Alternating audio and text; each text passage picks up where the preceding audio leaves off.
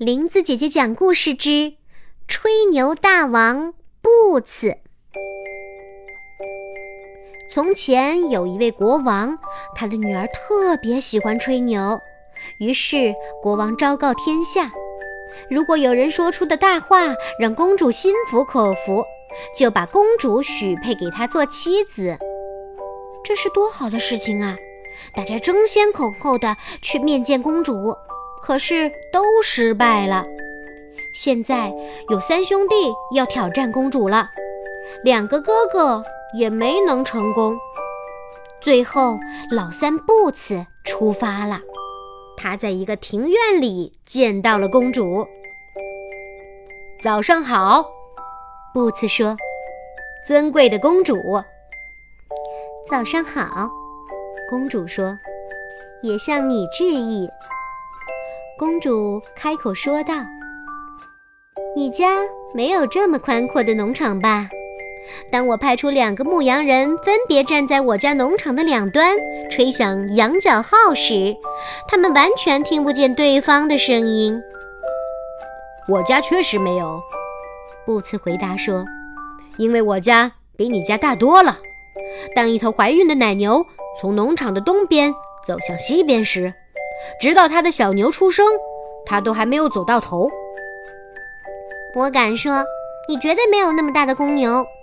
公主不服气的指了指远处的一头牛。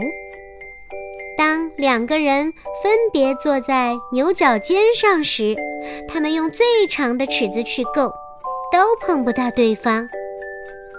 得了吧，布茨说：“你还是瞧瞧我家的牛吧。”当两个人分别坐在牛角尖上，即使吹响像山那么巨大的喇叭，他们也听不到对方的声音。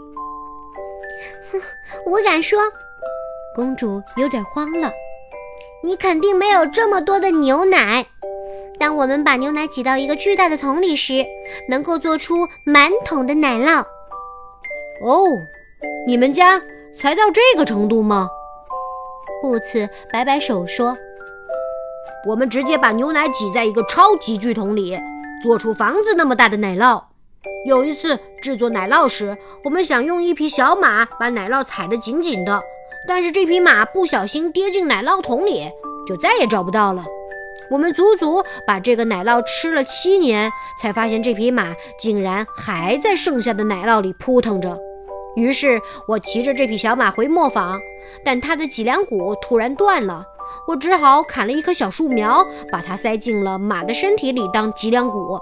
但是这棵树苗却长成了一棵苍天大树。顺着大树，我爬到了天上。